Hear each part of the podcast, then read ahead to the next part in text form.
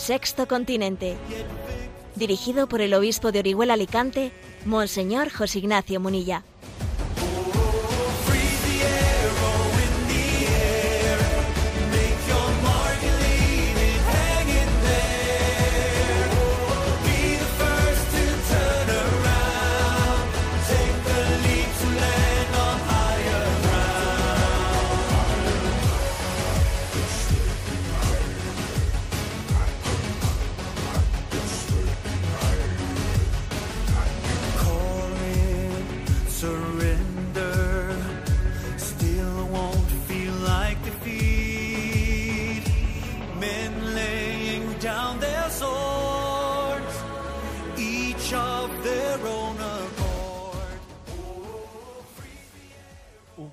Saludo a todos los oyentes de Radio María. Un día más, con la gracia del Señor, nos disponemos a realizar este programa radiofónico llamado Sexto Continente, que lunes y viernes de 8 a 9 de la mañana, una hora menos en las Islas Canarias, realizamos aquí en directo desde Radio María España.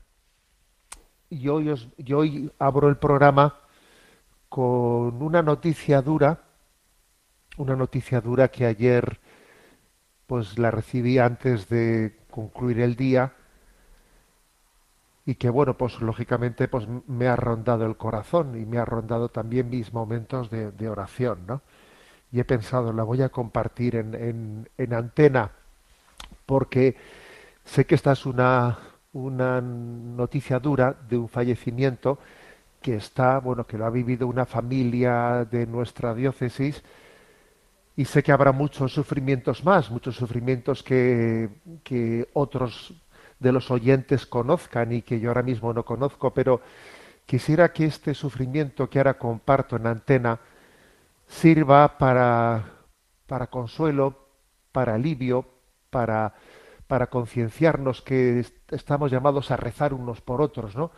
En lo que al conjunto de todos los oyentes y de toda la familia de Radio María se, se refiere. Bueno, en concreto, ayer pues una niña de 15 meses llamada Sofía, aquí en una población de nuestra diócesis, en Villena, pues moría ahogada pues por un, algún fruto seco que estaba comiendo, que se metió a la boca y que, bueno, pues que le, le ahogó y esa niña de 15 años, perdón, de 15 meses, pues partió, ¿eh? partió la otra vida. Y claro, pues podemos imaginarnos el, el sufrimiento, el desconsuelo de, de sus padres, de su familia, una familia que, que gracias a Dios tiene una profunda, una profunda fe cristiana, una familia que, que conoce lo que es el consuelo de Cristo.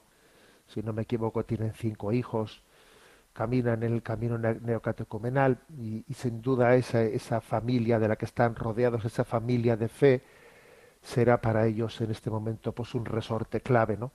Pero obviamente cuando ocurre una cosa de estas, pues se encienden en nosotros eh, pues bueno, pues preguntas ante el misterio del mal, ¿no? Ante el misterio del mal se encienden preguntas, ¿no? Y en el fondo, ante ese misterio no cabe sino descalzarse. Y yo os comparto a todos, ¿no? Os comparto dos, dos reflexiones de esas que, que tengo apuntadas. Ahí tengo en mi ordenador pues un, un archivo en el que suelo ir copiando algunas citas que en las lecturas me han llamado especialmente la atención, ¿no? Citas que, que las he encontrado como perlas preciosas que uno encuentra en la tradición de la Iglesia, en la sabiduría que el Espíritu ha sembrado a tantos eh, santos, literatos, y que nosotros necesitamos alimentarnos de, ella, de ellas, porque es que tenemos que buscar el sentido que funde nuestra esperanza, ¿no? Entonces me he encontrado una cita que está en la obra de Dostoyevsky, de los hermanos Karamazov, en las que un monje consuela a una madre, intenta consolarle, ¿no? A una madre porque ha perdido a un, a un hijo pequeño, ¿no? Y le dice, también lloró así Raquel a sus hijos, y no pudo consolarse de su falta. y ese mismo destino os está reservado a muchas madres. No te consueles y llora. Pero cada vez que llores, recuerda que tu hijito es un ángel de Dios, que te mira desde allá arriba, ve tus lágrimas, se alegra y, se las muestra al Señor. Durante mucho tiempo llorarás aún, pero luego tu llanto se volverá dulce y alegre y tus lágrimas serán lágrimas de purificación que borrarán pecados. Bueno, es una página de la literatura, ¿no? De la literatura de inspiración cristiana. Está en los hermanos Karamazov eh, de Dostoyevsky. Pero especialmente hay una perla preciosa de San Agustín, de unas palabras en las que, con motivo ¿no? del fallecimiento de, de un pequeño niño, San Agustín pone estas palabras en los labios de ese niño muerto, ese niño fallecido, que ese niño se dirige a su madre, a su madre que, que lógicamente sufre tremendamente ¿no? por la marcha de su hijo, y entonces se dirige de esta forma ese niño a su madre, ¿no? Con palabras que Agustín, eh, un hombre de fe, un pastor que intenta acompañar a quienes le han sido encomendados, ¿no? Pues imagina así, así se imagina San Agustín, ¿no? El diálogo entre ese niño pequeño que ha marchado y su madre. El niño le dice a su madre, no llores si me amas. Si conocieras el don de Dios, y lo que te espera en el cielo? Si pudieras oír el cántico de los ángeles y verme en medio de ellos, si por un instante pudieras contemplar como yo la belleza ante la que palidecen las bellezas, me has amado en el país de las sombras y, no te resignas a verme en, en el de las realidades eternas. Créeme, cuando llegue el día que Dios haya fijado para que vengas a este cielo donde yo te precedo, volverás a ver a quien siempre te ama y encontrarás mi corazón con todas las ternuras purificadas. Me encontrarás transfigurado, feliz, no esperando la muerte, sino avanzando contigo por los senderos de la luz. Por tanto, madre, enjuga las lágrimas y no llores si me amas. Bueno, la verdad es que pedimos, ¿no? El don del consuelo. Pues si hay que llorar, se llora. Si por otra parte esas lágrimas, esas lágrimas las necesitamos expresar, ¿no? Ante el misterio del dolor, ante el misterio de la cruz, necesitamos llorar, pero también tenemos que tener en cuenta que son lágrimas que están llamadas a, a purificarnos. Y también tenemos que sentir una palabra que nos dice, mira, llora, pero, pero al mismo tiempo te digo, mira todo cuanto acontece con perspectiva de eternidad. Fija los ojos en el cielo y entiende que, que tus lágrimas están siendo, están siendo acogidas hasta el punto de que nuestros seres queridos, ¿no? que marchan, nos dicen mm, estoy en Dios, gozo de Él, no llores por mí. Más bien, como Jesús nos dijo, no, no lloréis por mí, llorad por vosotros, que Dios nos dé la gracia de que las lágrimas de esta vida sean lágrimas de purificación, que nos pongan en camino hacia la única meta real, la, meta de juntarnos toda la familia, de unirnos toda la familia en la meta que es, que es el cielo. Bueno, sirva ¿no? esta, esta introducción de este día por, por esta familia que ha perdido a esta niña de 15 de 15 meses que se llama Sofía y por, por cuyo consuelo y por, cuya reafirmación en la fe rezamos hoy, ¿no? Como símbolo y como expresión de tantas familias que están sufriendo momentos duros, durísimos. Pienso especialmente también, fijaros, en las familias en las que ha acontecido algún suicidio. Algún suicidio que creo que es, os puedo decir como sacerdote también, durante 20 años en una parroquia que fui, pues, que posiblemente una de las cruces también más fuertes en la vida, pues es eh, la de tener que afrontar el suicidio de un ser querido, ¿no? También por todas ellas, ¿no? Pedimos el, pedimos el consuelo de la fe, pedimos que sean confortadas interiormente, ¿no? Que, que reciban los dones del Espíritu Santo para que el dolor no les quiebre, eh, no les quiebre, sino que nos, que nos madure y que nos reafirme en la meta a la que nos, nos dirigimos. Sexto Continente es un programa que tiene interacción con los que sois usuarios de redes sociales a través de Twitter y de Instagram por la cuenta arroba munilla y para los que sois usuarios de Facebook pues por el muro que lleva mi nombre personal de José Ignacio Munilla. Los programas anteriores están a vuestra disposición tanto en el podcast de Radio María como en, en la página web multimedia www.enticonfio.org. Allí hay un apartado que nos lleva a los programas anteriores de Sexto Continente. Bueno, eh, ¿qué tema central he elegido para para el día de hoy. Vamos a hacer un comentario. Sabéis que está, lleva, está ya bastante adelantado en su trámite eh, la famosa ley trans en España, eh, la ley trans. Y bueno, pues vamos viendo de vez en cuando algunos ecos que yo creo que algunos son, son interesantes de, para ser comentados. Es obvio que existe un rodillo, eh, un rodillo por el que esta ley va a ser va a ser aprobada pues tal y como está, porque es una, una de las exigencias que el partido político Podemos, que es necesario, le resulta necesario al presidente de, España, Pedro Sánchez, para tener su mayoría.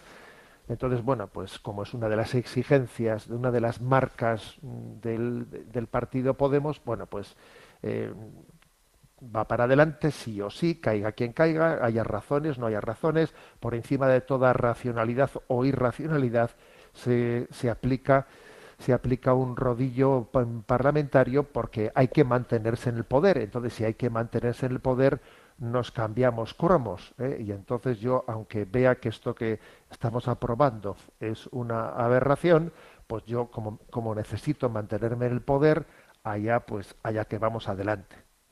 Es increíble eh, la ambición del poder hasta qué punto nos puede llevar a actuar en contra de conciencia, contra nuestra propia conciencia.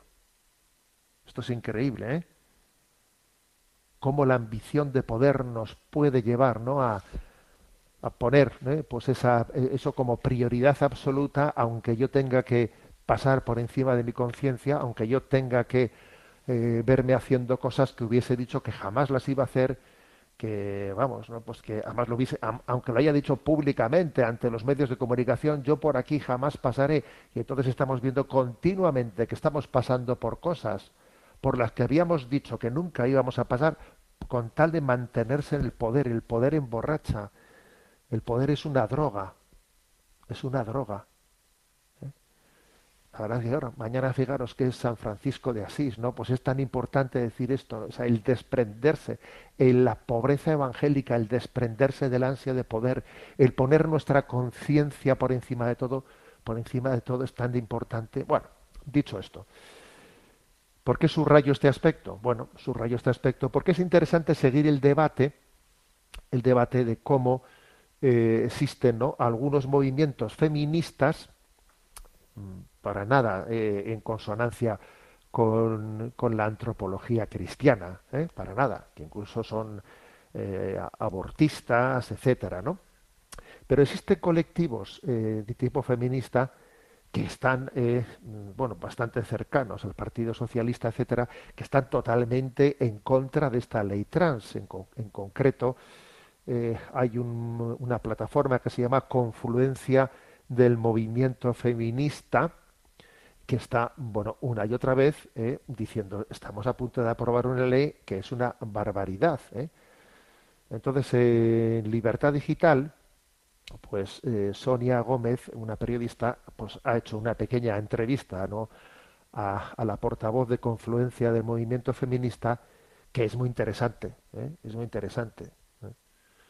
También, también hay que decir que como estas voces que por lo menos no plantean, claro, están al margen de eh, están al margen de, lo que es el gobierno, con lo cual en, e, ellas piensan de alguna manera desde su propia ideología, este, estos movimientos feministas. Entonces, estos movimientos feministas dicen, esta ley trans, en el fondo, es una, un ataque al feminismo. Ahora vamos a desarrollar aquí los argumentos que utiliza, ¿no? Pero dice, a ver, esta ley trans, en el fondo, destruye al propio, al propio feminismo. También está la Asociación Española de Feministas Socialistas, etcétera, que atacan esto, pero claro, pero como pues como para la mayoría por la parlamentaria los, eh, los escaños de Podemos eh, son necesarios, pues entonces no, no, no, no, hay nada que hablar, no hay, no hay racionabilidad en, la, en, en, el debate. Entonces, ¿cuáles son los argumentos que, este, que estos movimientos feministas eh, bajo las siglas de confluencia del movimiento feminista arguyen para decir que esta ley que se está imponiendo es una aberración que viola los derechos de las mujeres y de la infancia.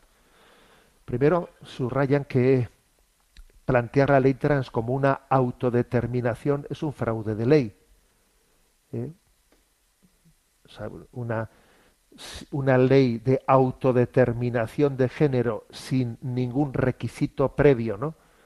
Dice Sonia Gómez, ¿no? Cualquier hombre sin ningún tipo de cambio físico, sin necesidad de cambiar de nombre y sin ningún tipo de informe médico puede ir al registro y decir que se siente una mujer.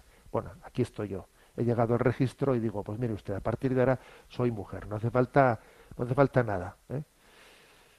Entonces, el portavoz de este, de este, de este movimiento no de feminista cree que esto no tiene ni pies ni cabeza, dice, porque yo no me puedo autodeterminar española sin nacer en España o tramitar una nacionalidad, ni me puedo autodeterminar joven o persona con discapacidad y pasar a tener sus mismos derechos. ¿eh? Es como si yo dijese, oiga, yo soy discapacitado, ¿no? Porque yo me siento discapacitado, perdón. para ser discapacitado hay que, hay que, hay que tener, hay que serlo, no sentirse, hay que serlo. Yo soy español, ¿eh? yo mi sentimiento es ser español, con lo cual usted deme ahora mismo todo, el registro, claro. es una es un fraude de ley, ¿no? Bueno, es, bastante obvio, ¿verdad? Pero bueno, por lo menos da un poco de alivio ver cómo alguien, movimiento feminista, dice esto, ¿no? Dice, el rey va desnudo, por Dios, repitámoslo, el rey va desnudo. Alguien que tenga un poquito de sensatez para decir esto, ¿no? ¿Eh? Entonces dice, ¿no? Como primer argumento, que esto permite el fraude de ley, permite un fraude de ley, avala el, fraude de ley, porque yo solamente con ir a un sitio y decir, mire, soy hombre, soy mujer, ya está, no hace falta ningún informe de nadie, con que lo haya dicho yo es suficiente. Bueno, esto permite un fraude de ley continuo porque yo puedo estar diciendo eso o desdiciéndolo según conveniencia de cada momento. Ahora me conviene esto y digo esto, luego me conviene otro y digo lo otro. Añade el siguiente argumento. En la práctica, ¿eh? las feministas advierten que esto supondrá que en cualquier mm, ocasión, en cualquier momento, un hombre podrá ocupar cupos de mujeres ¿eh? pues, eh, en, esas listas cremallera que existen, ¿no? O sea, si existen, eh, por ejemplo, hoy en día como el movimiento feminista ha puesto, pues tiene que haber tanto tanto cupo de mujeres mm, para buscar la igualdad. Bueno, pues un hombre coge y dice que es mujer y entra entra en el cupo perfectamente. Tiene pleno derecho con esta ley a entrar en el cupo de mujeres. Si se dice que tiene que haber aquí tantas mujeres, bueno, pues yo soy mujer, me pongo en el cupo. Fijaros, esto lo dice un movimiento feminista, queriendo, queriendo desenmascarar la ley trans, ¿no? También pueden entrar ¿eh? en todo, todos los hombres que digan que son mujeres, pueden entrar en los baños y vestuarios de niñas y mujeres libremente. O ocupar bueno, pues las plazas de acogida, por ejemplo, ¿no? Las plazas de acogida en los pisos que se reservan a mujeres maltratadas. Bueno, pues lo puede ocupar un hombre que dice que es mujer y que se siente maltratado, ¿no? En definitiva, que puede entrar en todos los espacios protegidos supuestamente para las mujeres, ¿no? dice, bueno, el feminismo ha, el feminismo ha luchado por buscar unos espacios protegidos para la mujer y ahora de repente viene la ley trans y allí pueden entrar todos los hombres que dicen que se sienten mujeres. Entonces el feminismo tradicional dice, pero bueno, nos hemos pegado un tiro en la, en la pierna, hemos luchado por estos espacios y ahora de repente vienen y dicen, pues el que quiera sentirse mujer, el que, el que diga que se siente mujer, puede ocupar estos mismos espacios. Bueno, especialmente, por cierto, ¿eh? este colectivo de la confluencia movimiento feminista dice que le preocupa esto por lo que a las cárceles se refiere, porque claro, esto supone que están entrando hombres en cárceles de mujeres. ¿eh? Cualquier violador o maltratador se autodetermina mujer y entra en una prisión de mujeres, poniendo en riesgo absoluto a las mujeres que están ahí encarceladas. ¿eh? Entonces, bueno, pues ya tenemos casos, ya ha habido varios casos que se han reportado en Estados Unidos de cómo, pues, eh, pues un preso que, un hombre que se siente mujer, que se dice trans, entra en la prisión de mujeres y allí va dejando embarazadas a las mujeres eh, y, cometiendo violaciones dentro de la propia prisión. A ver, señores, esto ya ha pasado, ¿eh? ha pasado, claro. alguno diría, pero no era, no, no decía que era mujer, entonces, ¿cómo está dejando embarazadas a las mujeres? Bueno, pues es que tenemos, tenemos que decir, a ver, el rey va desnudo, el rey va desnudo, todo esto no tiene sentido, no tiene pies ni cabeza, ¿no? Sigue su reflexión, ¿eh? pues esta portavoz de Confluencia Movimiento Feminista, Sonia, eh, eh, mejor dicho, ¿no? En declaraciones a esta periodista Sonia Gómez y otro otro argumento que hace es el del maltrato infantil. ¿eh? ¿Por qué? Pues porque según la ley trans podrán cambiar de género desde los 14 años, desde los 12 años, ¿eh? con autorización judicial. ¿eh? Es absolutamente grave y puede constituir un maltrato infantil, ¿no? ¿Por qué? Porque es que que un niño juegue con muñecas no le convierte en una niña, que una niña juega al fútbol no le convierte en un niño. Y estos son los parámetros, ¿eh? dice este movimiento de confluencia eh, feminista, estos son los parámetros que se están utilizando para diagnosticar que una persona es trans. Si no cumple los roles tradicionales de género es que es trans, ¿no? Entonces dicen estos movimientos feministas, pero bueno, ¿dónde está aquí la igualdad, no? Se decía que había que tener igualdad entre que no que no tenía que haber roles eh, roles de género, roles de... Entonces ahora, como uno, como pues el niño juega muñecas o, la niña juega al fútbol, entonces ya se diciendo, este es, trans, ¿eh? y se pone en marcha ese proceso. Bueno, entonces es simplemente absurdo, ¿no? Que quien defienda que incluso un niño de tres años puede definirse de sexo contrario, ¿eh? cuando los niños ni siquiera tienen esa conciencia ¿eh? Incluso pues llega a decir la siguiente expresión, ¿no? Esta portavoz de confluencia movimiento feminista.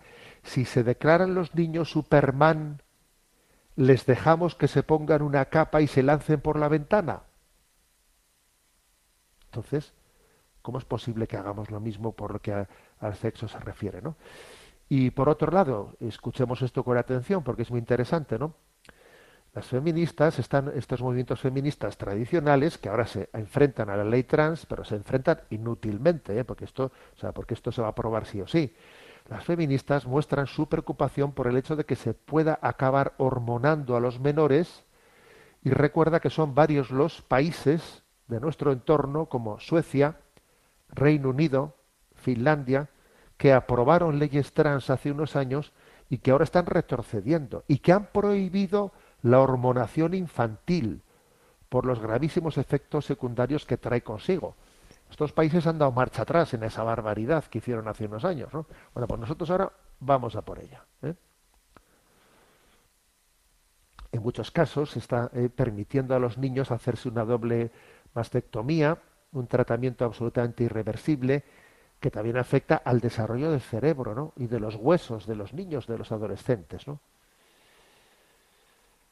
Bueno, pues eh, eh, Alicia Gómez dice que es el caso, por ejemplo, se pone aquí un caso con nombre y apellidos, de Keira Bell, una niña trans arrepentida que ha ganado la batalla judicial al, Servicio Nacional de Salud británico, ¿eh?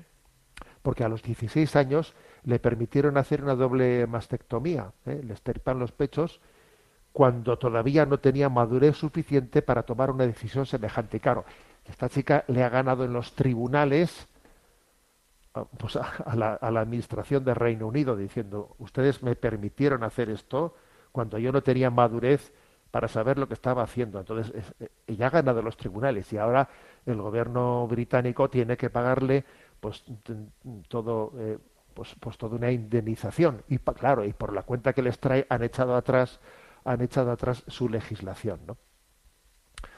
otro tema muy interesante eh, patologías sin tratamiento vamos a ver porque es que a la hora a la hora de cuando se hace una despatologización de las personas trans, ¿no? Que claro, no hay que considerarlas enfermas, no hay que sí, muy bien.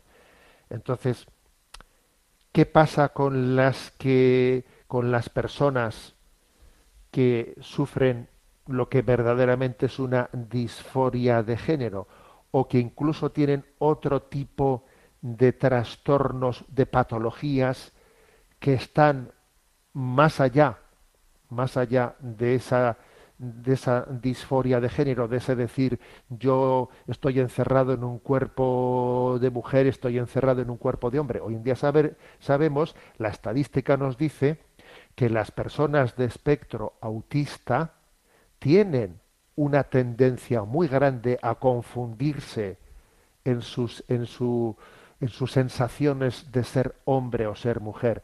Y muchas personas que están diciendo eh, quiero cambiarme de sexo tienen ¿eh? un tipo de espectro autista no identificado, claro, y que es imposible de, identificar y de acompañar, porque claro, si resulta que se está diciendo que hay que despatologizar y que no se puede para nada, ¿no?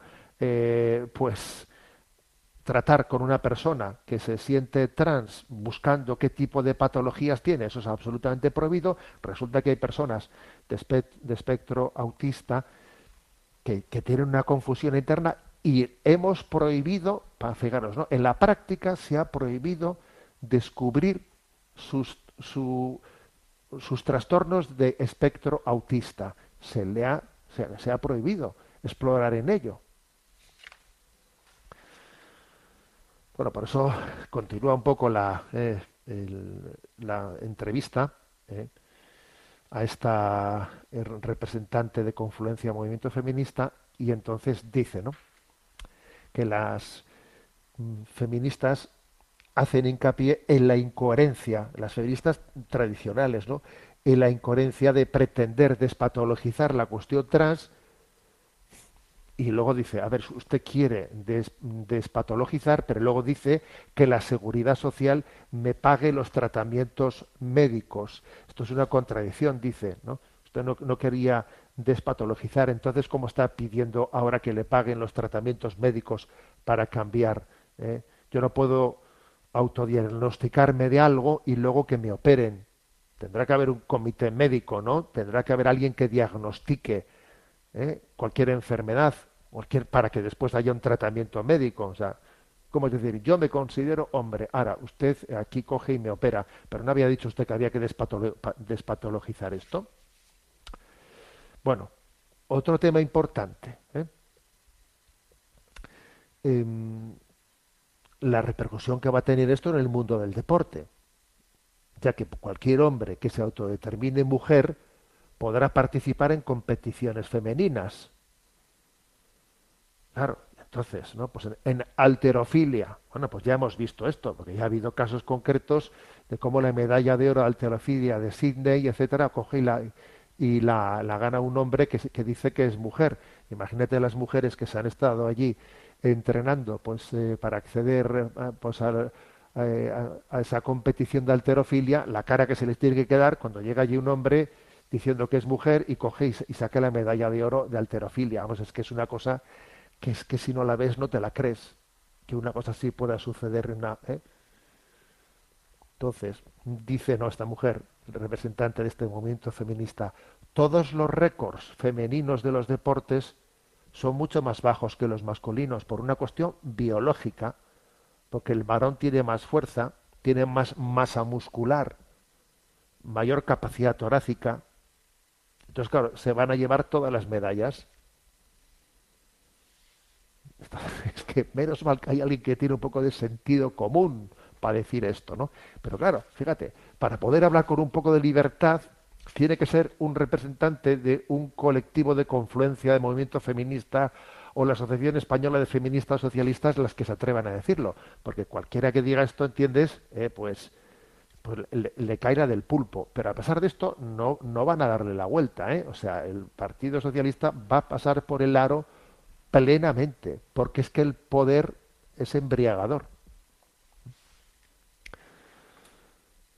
Y claro, sigue adelante un poco la, la reflexión. ¿eh? ¿Qué impacto puede tener esta ley trans en las estadísticas? ¿no?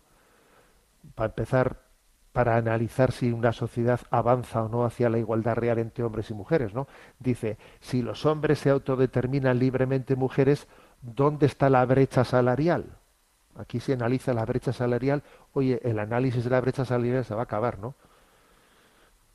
Hay hombres que han han hecho su carrera como hombres y han logrado ascender precisamente por su condición de hombres, que luego se autodeterminan mujeres a los 50 años y empiezan a formar parte de las estadísticas de las mujeres. Entonces dice aquí, esto rompe la estadística de la brecha salarial. Lo mismo sucede con los índices de criminalidad, con los estudios de enfermedades que normalmente afectan solamente a mujeres. Tú imagínate, ¿no? Pues que se hace estudio de incidencia de esta enfermedad en hombres y en mujeres. Bueno, pues ese estudio queda totalmente desquiciado cuando resulta que estás diciendo que este es hombre, que este es mujer, cuando, cuando resulta que no lo es. Dice él que lo es, pero en realidad es un hombre, ¿no? Y concluye diciendo, ¿no? De este, esta entrevista.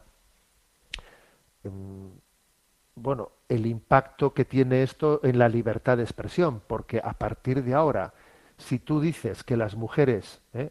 pues tienen vagina, que el hombre tiene pene, o, utilizas este tipo de palabras biológicas, pueden sentirse ofendidos ¿eh?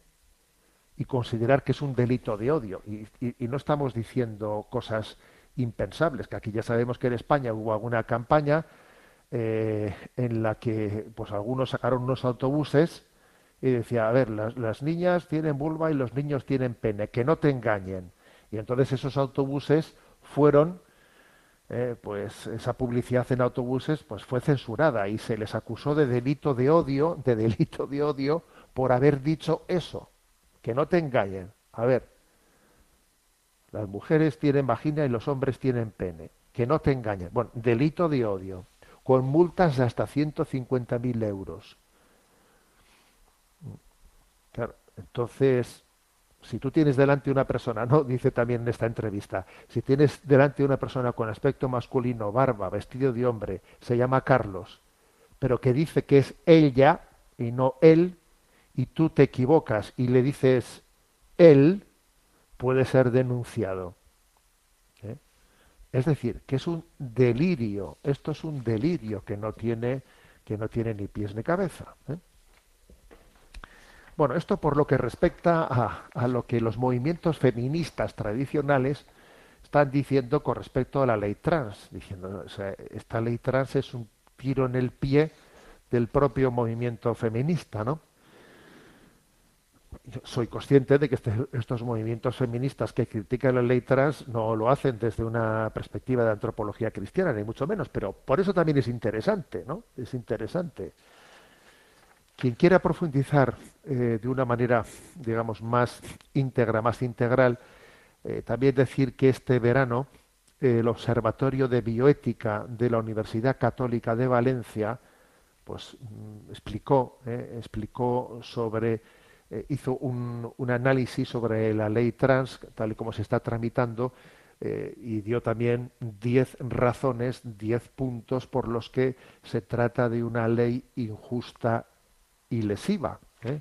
Y lesiva. Y también, también que hay que hay que subrayar que uno de los puntos claves también de esta ley es que se, se prohíba y se penalice la opción libre de solicitar y facilitar lo que se dice terapias destinadas a, identificarse con el propio sexo, ¿no?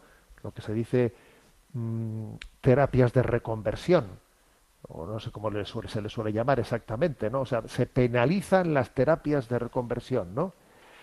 Pero bueno, si fuésemos exactos en la reflexión, la propia ley trans está anulándose a sí misma porque si resulta que están penalizadas, prohibidas las terapias de conversión, pues entonces está prohibido la, transición trans.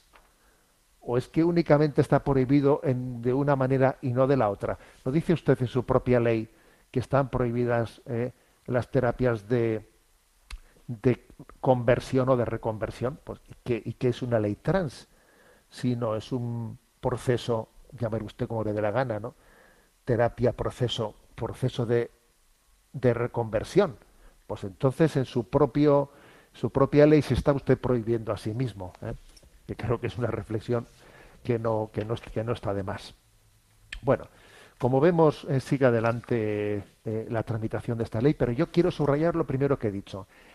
Este es uno de los casos más claros en los que vamos a ver cómo, no, en cuanto a mayoría parlamentaria, vamos, eh, está en contra de esto, pues no únicamente los partidos que se dicen de espectro de derechas, también están en contra de los partidos que se dicen de espectro de izquierdas. Pero claro, como resulta que para la mayoría parlamentaria mm, aquí se necesitan esos votos del partido Podemos, que son bien minoritarios, pero claro, como son necesarios y como el poder nadie está dispuesto a perderlo, pues entonces, señores, aquí esta, esta nación eh, va en un camino de autodestrucción, eh, por la lógica del poder por el poder. ¿eh?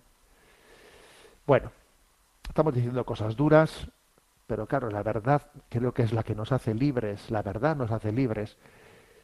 Estamos también en el mes de octubre, recién iniciado, recién iniciado este mes de María, y vamos a tener nuestro momento, ¿no? nuestro momento de, de oración a María que os invito a gozar introduciéndonos en este mes del Rosario.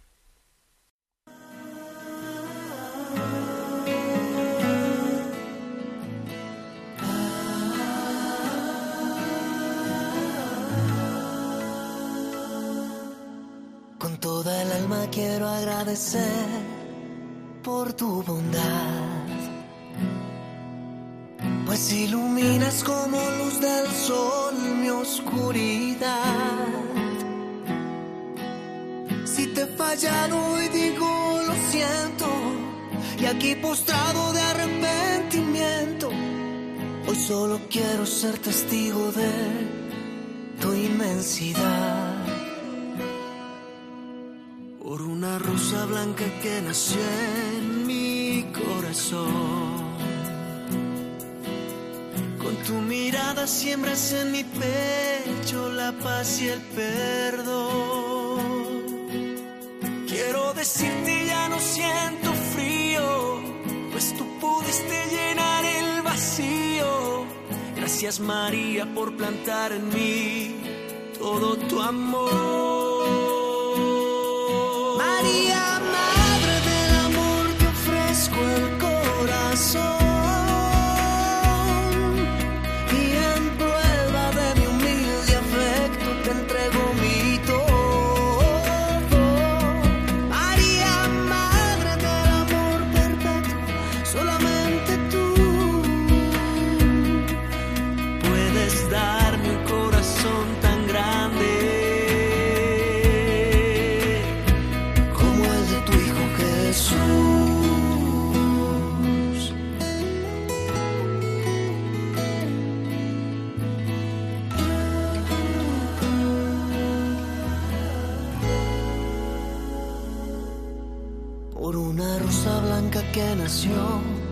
En mi corazón. Con tu mirada siembras en mi pecho la paz y el perdón. Quiero decirte ya no siento frío, pues tú pudiste llenar el vacío. Gracias María por plantar en mí todo tu amor.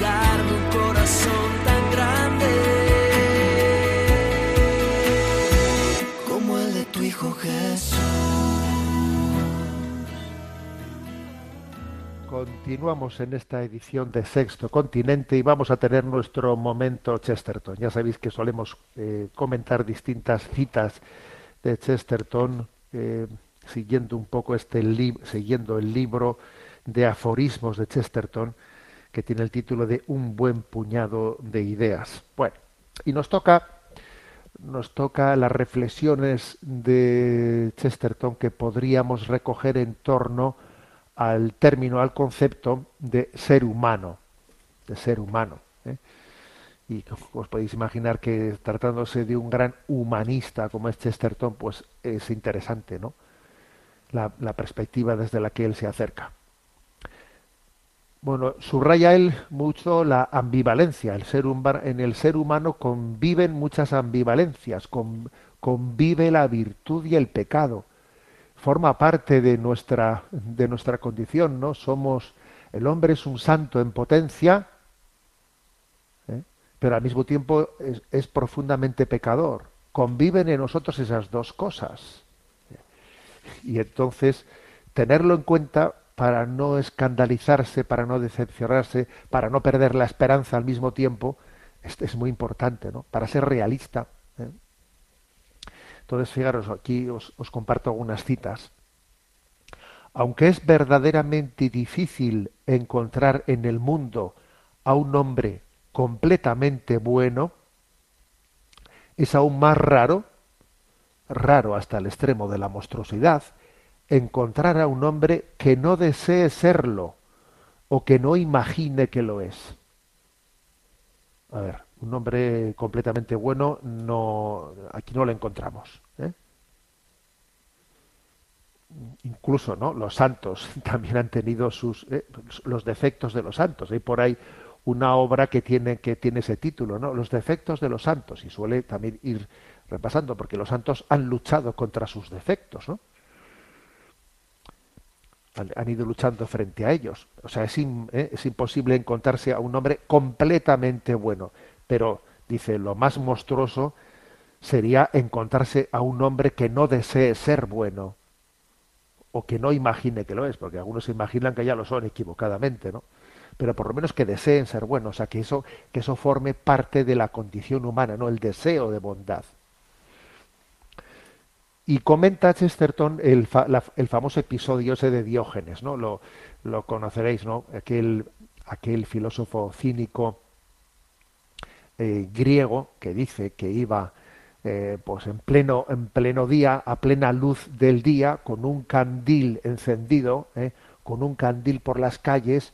Entonces, ¿qué haces? ¿Qué haces, Diógenes? Este- si es de día, con un candil, ¿no? Estoy buscando un hombre, estoy buscando un hombre. Se refería a un hombre honesto, ¿no? Estoy buscando un hombre honesto. No hay, no hay ninguno. Y entonces Diógenes hizo aquel, aquel signo que, bueno, que hoy en día se, es como una especie de, mm, de desconfianza de la humanidad, diciendo aquí no hay nadie, no hay nadie que sea honesto ni que merezca la pena, ¿no? Entonces, comentando ese episodio, dice Chesterton, el error de Diógenes estriba en el hecho de que no alcanzó a darse cuenta de que todo hombre es a la vez un hombre bueno y un hombre deshonesto. Diógenes buscó un hombre honesto en cada cripta y en cada caverna, pero nunca se le ocurrió buscarlo dentro del ladrón. Y ahí es donde el fundador del cristianismo, Jesús, encontró al hombre honesto, lo encontró en un cadalso y le prometió el paraíso.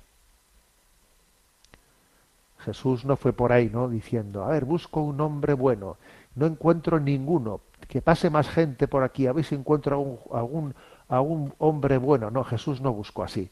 Jesús buscó al hombre bueno dentro del corazón del pecador, en ese ladrón que estaban crucificando al, lado suyo.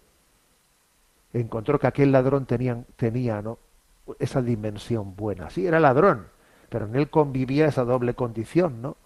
De ser un hombre bueno, pero también ser un hombre pecador, ¿no? este es el realismo de Chesterton, ¿eh? que me parece maravilloso. Voy a repetir esta cita, ¿eh? que es potente. El error de Diógenes estriba en el hecho de que no alcanzó a darse cuenta de que todo hombre es a la vez un hombre bueno y un hombre deshonesto. Diógenes buscó su hombre honesto en cada cripta, en cada caverna, pero nunca se le ocurrió buscarlo dentro del ladrón. Y ahí es donde el fundador del cristianismo, Jesús, encontró al hombre honesto, lo encontró en un cadalso y le prometió el paraíso. ¿eh? Bueno, pues esta es la concepción que tiene Chesterton del ser humano, ¿no? Y él dice también esta frase, la iglesia no está hecha para hombres buenos, sino para hombres. La iglesia está hecha para los hombres, que, que tienen pues esa ambivalencia, esa doble condición, ¿no? Y dice también, eh, soy un hombre, en, consecuencia todos los diablos residen en mi corazón. A ver, claro, es que en la condición, el hombre es atacado, ¿no? El hombre es atacado. ¿Por qué, ¿Por qué los demonios atacan al hombre? Pues porque es una joya. Los demonios no se mm, molestan en atacar a algo que no, que no vale nada. Los demonios se molestan en atacar al hombre porque saben que es una joya, saben que es una perla preciosa, saben que es imagen y semejanza de Dios. Entonces, por eso se ceban en el hombre. Una prueba de la valía del hombre es ver cómo, el hombre, cómo el demonio nos ataca, nos ataca. ¿Eh? Entonces, esa, esa, es la realidad, ¿no? Continúa Chesterton en otras reflexiones sobre que podíamos mm, también eh, elegir, ¿no? En las que subraya cuáles son los signos de la dignidad del hombre, cuáles son los signos de esa dignidad. Y dice, las cosas propiamente humanas son el libre albedrío, la responsabilidad, la autoridad y la negación de uno mismo. Son cosas que sólo existen en la humanidad. Fijaros, ¿eh? como él dice, mira, hay que, o sea, es propio del hombre y combina dos cosas, ¿no? Por una parte, libre albedrío y responsabilidad, las dos cosas tienen que ser una y otra, una y otra. Es como el tenista que, ¿eh? que le pega con la derecha y le pega con la izquierda, con su raqueta. Libre albedrío y responsabilidad. Responsabilidad y libre albedrío. Y luego también el siguiente binomio, autoridad y negación de uno mismo. Negación de uno mismo y autoridad. O sea que es que la, autoridad, la, principal autoridad que hay que tener es la negación de uno mismo. Tú para poder tener autoridad sobre los demás, en primer lugar la tienes que tener sobre ti mismo. Si tú no eres capaz de negarte a ti mismo, tus caprichos, tus egoísmos, ¿qué autoridad vas a tener tú? ¿no? Entonces me parece maravillosa esta reflexión de Chesterton. Aquí hay que combinar dos cosas, libre albedrío y responsabilidad, responsabilidad y libre albedrío y autoridad y negación de uno mismo. Y dice Chesterton, es que estas son las cosas que solo existen en la humanidad. Estos son los signos de la dignidad del hombre. Y otra frase, otra perla preciosa de Chesterton es la siguiente, ¿no? Dice, El hombre es superior a todo lo que le rodea, pero está a su merced. A ver, esta es, la gran batalla. ¿eh? Chesterton es un hombre que, que subraya siempre ¿no? las, las aparentes contradicciones, las ambivalencias. El hombre es superior a todo lo que le rodea, pero está a su merced. Es decir, a ver, pues somos superiores al materialismo, ¿no? Somos superiores a, a todo lo material, ya, pero lo material nos condiciona y tenemos que luchar con ello. ¿Eh? Tienes, que luchar con ello. Por ejemplo, tu salud. Ya, tu salud te condiciona. En cierto sentido estás a merced. Te pueden cambiar. Entonces, esta es la pelea. El hombre es superior a todo lo que le rodea, pero también está a su merced y, y tiene que llevar adelante su dignidad en este gobernarse, ¿no? A sí mismo, ¿no? Y es importante también subrayar la importancia de la humildad para preservar esta dignidad, ¿no? Chesterton dice, un hombre, eh, o sea, es importante para que tú preserves tu, dignidad, cuidar tu humildad, ¿no? Entonces, dice él, una cita buenísima, ¿eh?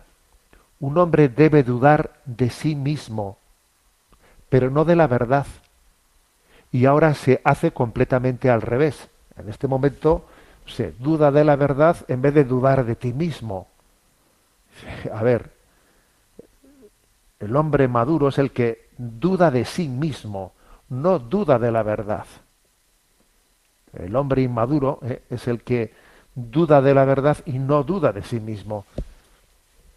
Por eso para es cuestión de humildad es cuestión de humildad y la, humildad reconoce que existe una verdad. Y la humildad reconoce que yo no soy Dios. Yo no soy Dios. ¿eh? No soy Dios. ¿eh? Ayer me tomé así la libertad de enviar a, a redes sociales, ¿no? Pues una, una, una expresión así un tanto picante, ¿no? en la que dice que el mayor acto de fe del hombre de nuestro tiempo es cuando entiende que no es Dios. A ver, Dios existe, pero relájate, no eres tú. Esto, es, un acto de humildad. ¿eh? El hombre tiene que dudar de sí mismo, pero no de la verdad. Bueno, como veis, eh, verdaderamente interesante, ¿no? Estas reflexiones de Chesterton sobre, sobre su concepción del ser humano, ¿no? Bien, y aunque sea brevemente, vamos a, eh, a a presentar un punto del, del DOCAT, que lo tenemos últimamente también en este programa de Sexto Continente, un poco olvidado.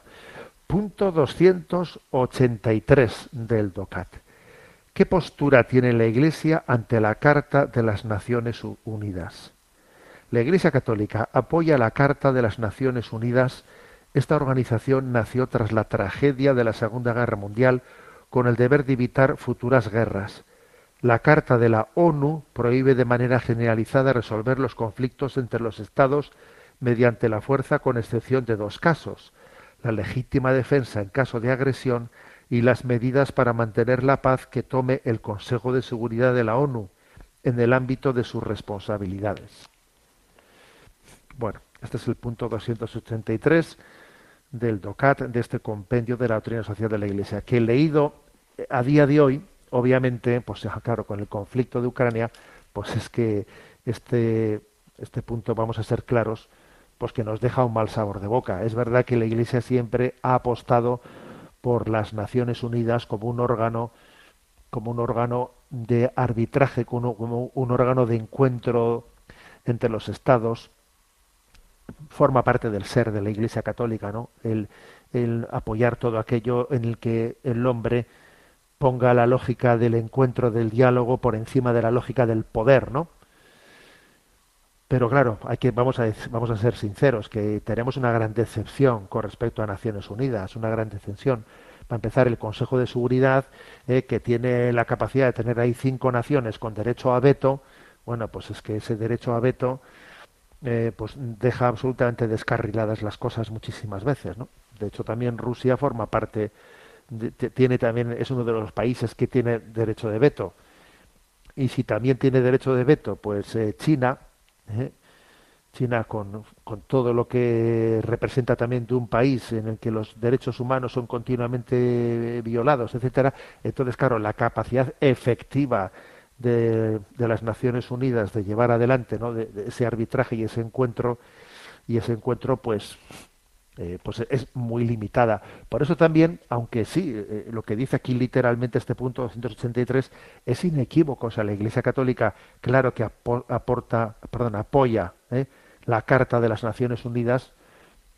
Sin embargo, también creo que tenemos que hoy en día explorar, lo dijo el Papa también ayer, ¿no? En una declaración que hizo con respecto a la guerra en Ucrania, hay que explorar más posibilidades, porque a veces las cosas en organismos a ese nivel están totalmente bloqueadas y a veces la paz se puede jugar pues en, en pequeños contactos, en pequeñas en relaciones que en las que se encuentren personas que igual no se iban a encontrar en, en mesas oficiales ¿no? de las Naciones Unidas, en las que el marcaje entre unos y otros es, es absoluto. ¿no? El Papa hizo ese, ese llamamiento ¿no? el día de ayer a que a que no se tire la toalla de, de, la de explorar, ¿no? De explorar posibles posibles mm, lugares de encuentro, ¿eh? porque en este momento el riesgo de una guerra nuclear es muy grande, es muy grande. Posiblemente estamos en el, ¿eh? vamos, pues imposiblemente, en el momento de mayor riesgo de guerra nuclear que, que ha podido existir Nunca, pues porque ¿eh? cuando el orgullo, cuando la soberbia siente, eh, no es capaz de digerir un fracaso, un fracaso antes de verme perdedor, eh, puedo ser capaz de hacer barbaridades. Entonces, claro, pues es muy importante, es muy importante, sí, sentarse en, en, organismos oficiales como el de la ONU, pero creo que hay que ir más allá, ¿no? Siendo también prácticos y, y explorando relaciones directas que puedan llegar ¿no? a, una, a, un, a un encuentro de paz. Bueno, oramos, ¿no? Y no olvidemos que a María le la, la invocamos como Madre de Paz. Tenemos el tiempo cumplido. La bendición de Dios Todopoderoso, Padre, Hijo y Espíritu Santo descienda sobre vosotros. Alabado sea Jesucristo.